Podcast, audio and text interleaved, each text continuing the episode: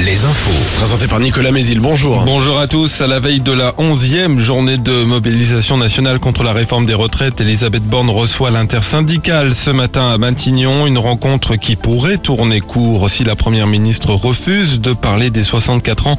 On partira, a prévenu le leader de la CFDT, Laurent Berger. Elisabeth Borne doit aussi rencontrer aujourd'hui les organisations patronales et les leaders des Républicains. La SNCF a publié ses prévisions de trafic pour demain. Il faudra compter sur les trois quarts des TGV, la moitié des TER et un quart des intercités. Dans les airs, l'aviation civile demande à plusieurs aéroports, dont celui de Nantes, d'annuler 20% de leurs vols. Emmanuel Macron, lui, est attendu à Pékin, aujourd'hui. Il doit arriver sur place sur les coups de 9 heures pour une visite de trois jours. En toile de fond de ce déplacement, la guerre en Ukraine. Le chef de l'État entend s'assurer que la Chine ne livrera pas d'armes à la Russie. Le procès en appel à Poitiers d'un homme de 48 ans jugé pour avoir brûlé la maison de sa compagne après une dispute à Mortagne-sur-Sèvre le soir du 31 décembre. L'homme était sous l'emprise de l'alcool. La maison de 100 mètres carrés et tous les biens qu'elle contenait ont entièrement brûlé dans le sinistre. Le quadragénaire a été condamné en première instance à 18 mois de prison dont 9 mois ferme. C'est le parquet qui avait fait appel. L'ancien entraîneur d'Angesco, Abdel Boisama, a rendez-vous à la commission de discipline de la Ligue de foot. Il doit s'expliquer sur les propos qu'il a tenus lors d'une causerie d'avant-match il y a un mois et qui lui avait valu le départ de son poste.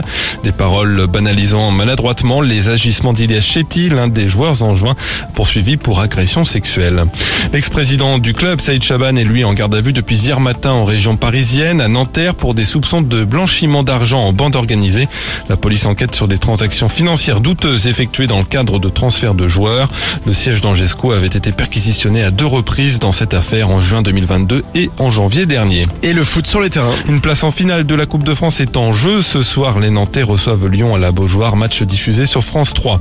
En basket, une victoire d'au moins 8 points. C'est l'objectif de Cholet ce soir pour s'offrir une finale européenne. Les Choletais affrontent les Estoniens de Calef en demi-finale retour de la Coupe d'Europe FIBA.